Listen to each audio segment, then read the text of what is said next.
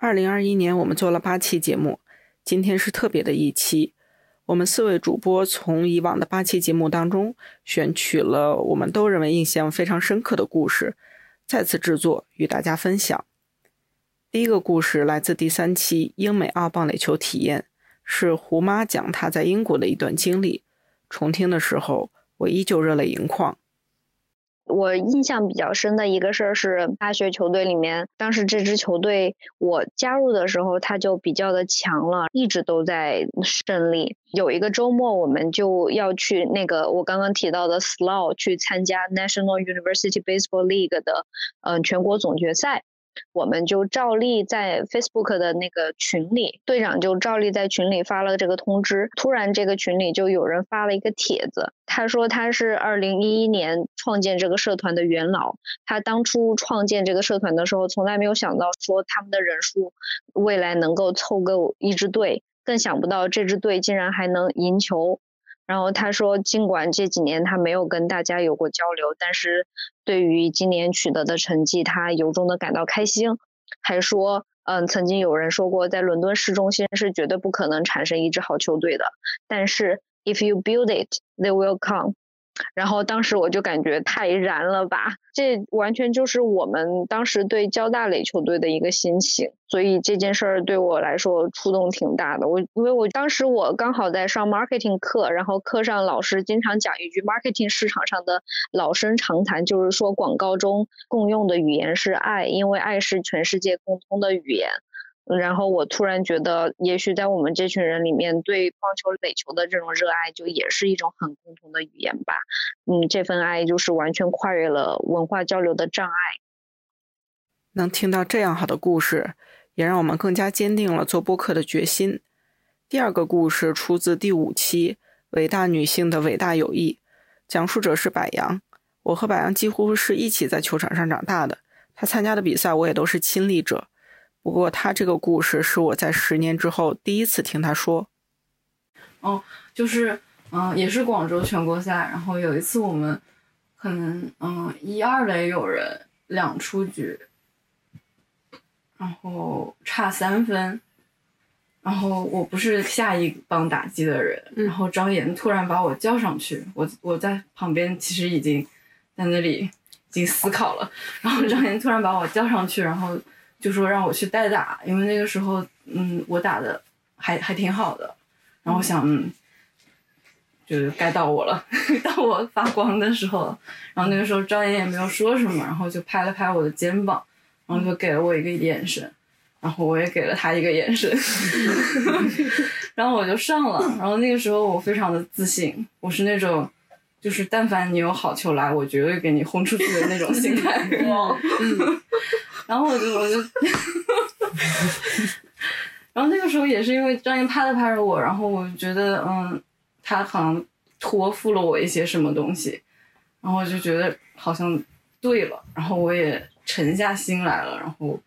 也没有觉得紧张什么的，然后就打出去了，打穿了外野好像，然后就打回了两个人来，然后但是因为我跑得慢，我是跑上了一垒。然后后来好像，嗯，因为还还差一分，我记得最后也很遗憾的没有打回那一分来，下一个人好像怎么就被杀了，然后但是我记得那个瞬间是因为，是因为我觉得张岩，张岩给了我完全的信任，然后我也没有辜负他的这份信任，我就觉得是。反正就是挺挺开心的一件事情。嗯教练张岩之前就说过，他对柏杨有一种奇怪的信任感，没来由的信任感。柏杨也回应了这份信任，也感谢柏杨在他策划的第六期节目《运动美少女养成记》贡献了第三个好故事——马科和球场大佬的投捕经历。我可以我可以分享一个事情，就是有一次，那时候我应该已经毕业了。然后，然后有一次是，嗯，当时是一支男子的垒球队比赛，然后但是我忘了他们是一个什么垒球比赛的联赛，然后他们那支男生队是，呃，人不够，然后叫我们去，然后一般那种就是那种男生垒球队一般都是，可能一些年纪比较大的一些就是呃队员，然后还有很多日本球队，就是反正他们在那边去打垒球，然后我们几个呃就是替他们去凑人数嘛，就女生跟他们一起去打，然后那天那天去打的时候，嗯、就有就有一个人他，我觉得他当时就简直是从漫画里走出来的一种感觉，就是我看到他远远走过来，就是我当时在想，嗯，就是男生还是女生？就是在想了一下，然后走近发现加引号，可能是是个女装大佬，然后就是也挺挺挺婀娜的，他他是一个日本人，然后就走过来，就是他的那个气质就非常独特，就跟旁边大家都不一样。就也不是说他们全队都是这种气质，他们全队还是就挺挺可能是糙 糙汉子对吧？不知道，我不太记得。但是他就是特别不一样。然后他来了之后，也没有跟别人去聊天，也没有太多的交流，他就自己把包放下，然后把他的就是外套什么衣服换掉，然后开始擦防晒啊，擦什么东西乱七八糟的，然后也是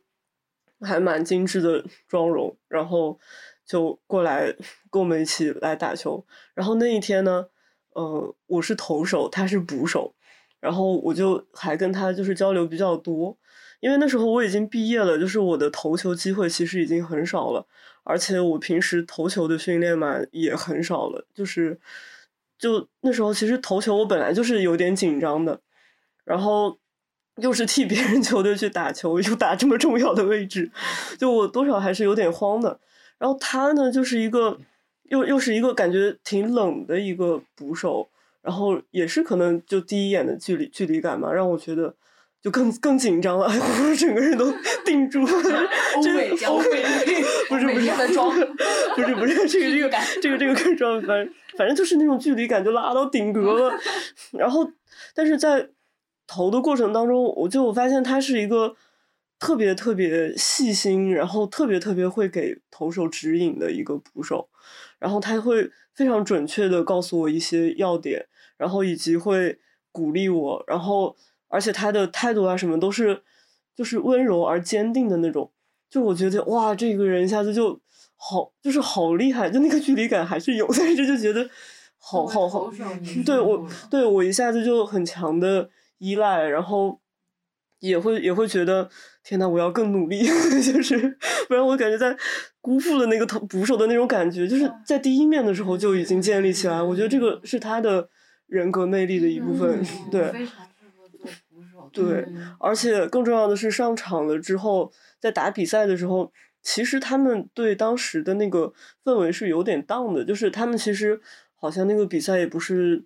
对他们来说特别重要的比赛，他们那种联赛是分级制的嘛，就是一梯队、二梯队、三梯队，他们好像在之前的梯呃那个比赛当中，因为是最后一名，所以降级了。所以他们现在是在打降级一个梯队的比赛，然后那场球他们又对阵的是一个呃日本日本队，就是很多日本大叔，然后你也知道日本大叔打棒都 非常的狂野，然后他们好像也也只是就是来娱乐局，你想他们人都不够，还要叫几个女生来去凑的，对，对他们来说就是娱乐局，但是那个捕手他超级认真，他非常认真。然后我也特别特别想，就是我其实对那个信就是一点信心都没有的，但他一直说你可以，你可以。然后我其实真的嗯并没有觉得我真的可以，但是我就觉得我得回应他，然后就很努力的去投球。那天我投的也特别准，就是很多他给的点我都给到了，然后 K 了很多个大叔，因为那那些因为那些大叔他都是会很用力挥棒的，然后他超级厉害的配球。然后就真的让让我在毕业之后体会到了一把那种爽感，啊，头 部对之间建立对的，因为我之前投球，对，因为我之前投球其实没有那么强的对投手板的那种感情也好，我可能没有那么强的执念在投手，对，但是在那一场比赛，我就真的体会到了，而且而且我觉得他真的是全队可能都有点嘻嘻哈哈的，就也有些失误什么的，但是他就是他也会他也会去就是很严厉的说他的队友，但就是那种温柔又坚定的那种感觉，然后他也会鼓励我，然后我当中有一段时间就是局面不是很好，然后我也挺慌的，然后有有点乱投，然后他也很严厉的对我就是把我拉回来，哇，我天 天呐，我整整个人就觉得好，真的真的特别厉害。然后那场那场比赛，就是对面的那个支球队也打得很兴奋，就因为他们就是有些被被 K 啊什么的，所以他们的那些打者就特别激动，就上来就是会会跟我会跟投手喊话的那种嘛，就是好什么啊投啊，又什么我要我要打了什么，他们会说一点中文嘛，然后会会会说会说投好球什么，或或者是给给我打，就反正类似的那种，就是对我的触动很大。然后那场比赛又是以一个非常遗憾的输掉了那场，然后输掉球之后，他是很明显的难过的，但是他也没有说什么，他依然跟他的队友没有太多的交流，就是他们在场上打比赛的时候是很多指挥和交流的，但是场下他们没什么交流，然后他的队友好像也没怎么样，就还是嘻嘻哈哈，或者是嗯不太上心吧。然后他就自己在旁边收拾好包，然后一个人又走掉。就是我就看着那个背影，我当时就觉得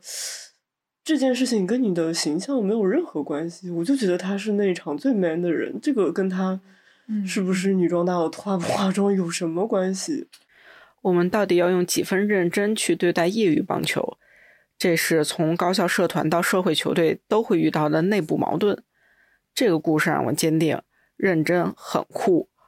关于队友教我做人，还有另一个故事，出自《伟大女性的伟大友谊》。讲这个故事的时候，图图激动的一边讲一边拍桌子。这是一个与棒球无关的故事，也许看不出来，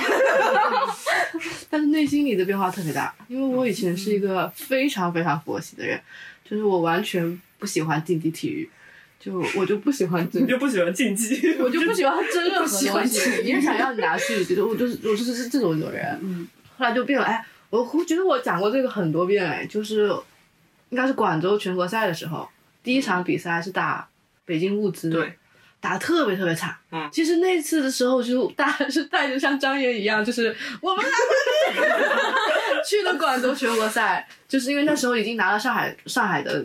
第一了嘛，然后就去广州，然后想要全国赛拿个好名次，然后结果第一场比赛就遇到物资，然后被打爆了，打特别特别特别惨。然后，然后那那时候就是赛后总结，就是各种各乱七八糟的的那个那个叫什么失误全部都发生了。然后就是我在场上的时候也真的是一度都觉得好绝望啊，怎么这个比赛就是不结束？然后赛后总结的时候，然后大家就开始各种说没有发挥好啊，反正就是一片死寂。就各种各样，就大家都在，就是特别特别负负能量，然后直到最后一下吧，就是杨桑，嗯，然后其实杨桑那场表现其实挺好的，嗯，然后他他就他就说了，他就是最后的时候说了一句说。我不知道，我我他说我从来都没有想到你们就大家是这样想的。我在场上的时候，到最后一刻我都还觉得我们可以赢。我那个时候突然觉得哇，天呐，有这种，就是有这种队友，就是那种一下子就感觉被被被击中了的那种感觉，就是哦，原来我身边有这样子的人，然后他会这样看我们，同时就是。一下子就改变了很多。那个时候，我后来有很长一段时间，我在比赛场上，我就我就会想杨桑那句话，就是就不到比赛不到最后一刻都不会输，都不一定会输。你就想着你要你可以赢下去。当年我办客户的时候是就是这样的，就是呃，当时不是跟公司签签三方嘛，然后那个 HR 特别不靠谱。他前一阵子我们公司刚拆分，然后就是我签的那个公司应该是呃多少年多少钱年前之前就已经成立好的。但是呢，他把我签成另外一个拆成了另外一个公司，那个公司是多少年之后才成立的？然后那个时候就是上海的那个县嘛，就是公司加分的话，那个公司必须在多少多少年成立之前成立的才行。所以我就突然就不能落户了。嗯嗯。但是我就是，但是第二天就要截止了。然后我就不知道怎么，就是当时就特别懵，不知道该怎么办了。但是我想想，那我就只能回学校把这个三三方怎么所有的东西都重新搞一遍，然后重重新签好了，然后再把所有的材料重新再送到那个那个那个局里。就我当时在我在张江嘛，然后在同济，一天之内来回跑了三三趟，然后在最后的时间把那个把那个材料交到了那个那个那个人手上。我其实真的是那时候脑子里就是觉得，就是我就再努力一下。我就还有机会，然后就硬生生的就在那，就是就是来回的三趟，然后那一天把所有事情都搞完了，然后最后终于把那个户口给落下来了。哎，图图这种比赛不到结束就不放弃的精神，让他成功拿到了上海户口，成全了他的小家。另一个成全大家的故事，也是用这种拼尽所有的精神。这个故事来自最新一期《一个协会的诞生》。我们听听福建棒协秘书长王真是如何迎难而上，突破僵局，将棒球带入福州的校园。那我们当时刚开始成立协会了以后，因为就是相对来说，嗯，整个资源都会相对比较弱嘛，那我们也没有特别好的途径去对接到各个学校，所以当时只有一种最笨的一种方法，就去把所有福州。哦，我又先去看一下学生那个学校的排名，从小学到中学，然后全部拉一个清单，然后去网站去找官网或者教育局相关的网站，看有没有联系方式或者是邮箱，就是没有邮箱的全部打电话，然后有邮箱的就是做了一整套的棒球进校园的方案发到邮箱里面。那我不太记得确定确切的数字了，但是应该有几十所。那其实最后全部都音信全无，石沉大海。那最后就是只有福州一中，就是在我们看来是福建最好的中学。他他的体育组组长，然后也是我们北师大的毕业的，呃，一个应该是叫学姐。他给我打了电话，他说他们校长看到了那份邮件和方案，他们觉得很好，他们想要去开展这项运动作为选修课。然后自此以后，我们就是从那里开始进入到福州一中。就是可能就是落差，应该是惊喜和失望，就是还挺同步的。本来就是很失望，就没有一所学校有回复。但是惊喜的是，突然福州最好的高中说他要开展，那后面我们就进入到了福州一中啊，然后以此为契机，我们就会有一个相对来说算是背书吧。我就说，哎，那福州一中都有开展，再去找别的学校，可能就会相对来说对于嗯校长也好，对于相相关的一些老师。也好，都会有一些吸引力嘛，就自此就慢慢的去进入到更多的一些学校。五个故事分享完了，欢迎大家点评论中的链接，告诉我们你最喜欢的故事。参与者有机会获得棒球周边纪念品。最后就是希望二零二二年我们可以继续收集更多的好故事。